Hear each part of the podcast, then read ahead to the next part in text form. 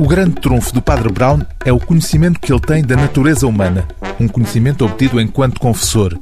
Por isso, o método usado pelo Padre Brown para resolver mistérios policiais, ao contrário de outros detetives célebres como Sherlock Holmes ou Hercule Poirot, é um método intuitivo, não dedutivo. O escritor G. K. Chesterton, um católico inglês muito pouco ortodoxo, escreveu os contos policiais protagonizados pelo Padre Brown na primeira metade do século XX, entre 1910 e 1936. Ao todo, 52 histórias repartidas por cinco volumes.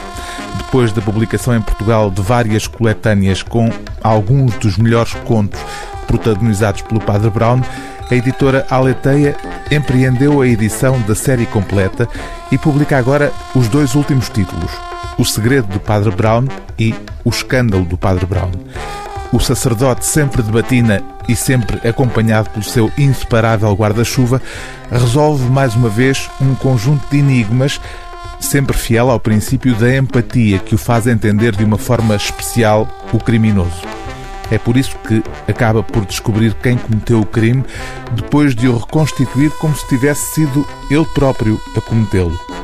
No último livro da série, há mesmo uma história, aquela que dá o título ao livro, O Escândalo do Padre Brown, onde o motivo central é justamente o da identificação entre o criminoso e o herói improvável destes contos policiais.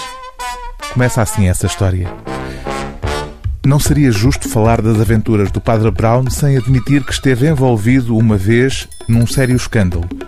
Todavia, há pessoas, talvez mesmo na sua comunidade, que afirmariam que existiu uma mancha no seu nome.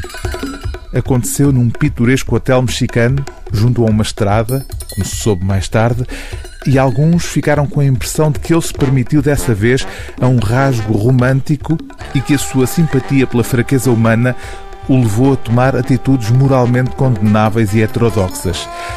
A história em si foi simples e talvez a surpresa resida na simplicidade.